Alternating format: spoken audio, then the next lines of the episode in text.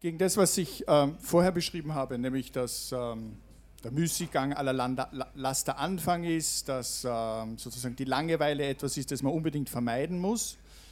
Damit hat sich ja dann auch die Aufklärung beschäftigt. Ja? So 17. bis 18. Jahrhundert. Und ich habe zwei Autoren mitgebracht. Das eine ist äh, Blaise Pascal, ein französischer Philosoph, und das zweite ist Immanuel Kant, ein deutscher Philosoph. Und ich möchte nur kurz sozusagen ähm, sagen, was sie zur Langeweile meinten, weil das natürlich auch für uns, wenn wir glauben, dass wir in einem aufgeklärten Zeitalter leben oder uns bemühen, aufgeklärt zu sein, was heißt denn das dann für die Langeweile? Ist es positiv gemeint oder ist es sozusagen etwas negativ gemeint? Ich beginne mit Blaise Pascal. Das Elend des Menschen ist, sagt er, ich verkürze das natürlich, ja, dass er in einer beständigen Unruhe lebt. Erstens muss er seine natürlichen Bedürfnisse, das heißt Essen, Trinken, Schlafen, äh, befriedigen. Das dauert schon einmal, das braucht das meiste seiner Zeit. Aber dann bleibt noch ein bisschen Zeit übrig. Ja, was macht er denn dann mit dieser Zeit? Und Blaise Pascal, das ist dieses Zitat, das sehr bekannt ist, hat gesagt, das Unglück der Menschen kommt daher, dass sie nicht verstehen, sich ruhig in einer Stube zu halten. Also wer war denn der Herr Pascal? Er war Mathematiker, er war Physiker, blitzgescheiter junger Mann, der Zugang gefunden hat zu den höheren Gesellschaftsschichten. Also er, man würde heute sagen, er hat da sehr starke dogmatische Ansichten gehabt, nämlich seiner Meinung war, in dem Moment, wo ich Langeweile hätte, soll ich mich mit Gott beschäftigen.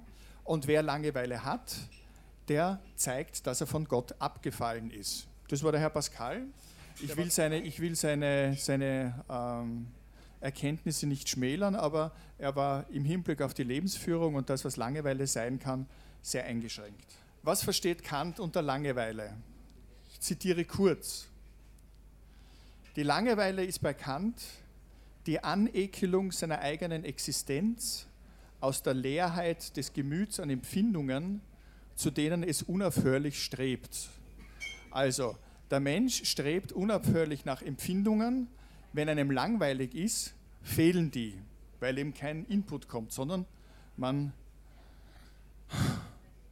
der Qualtinger würde sagen, weil man so fad ist. Ja? Also, was mache ich dann mit dieser Zeit?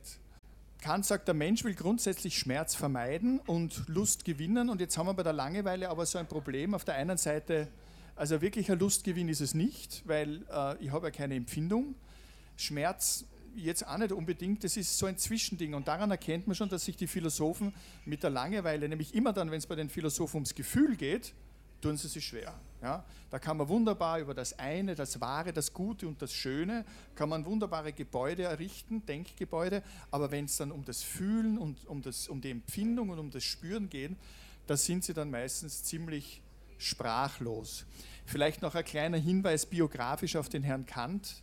Der, hat ja bekanntlich in seinem Leben Königsberg niemals verlassen. Das heißt, er blieb immer in der gleichen Stadt. Er, man konnte in Königsberg auch die Uhr nach ihm richten. Das heißt, er hat seinen täglichen peniblen Spaziergang vollführt, hatte natürlich auch einen Diener, das war der Herr Lampe.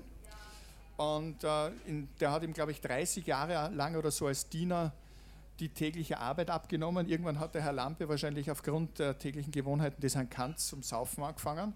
Daraufhin hat der Herr Kant den Herrn Lampe aus seinen Diensten entfernt.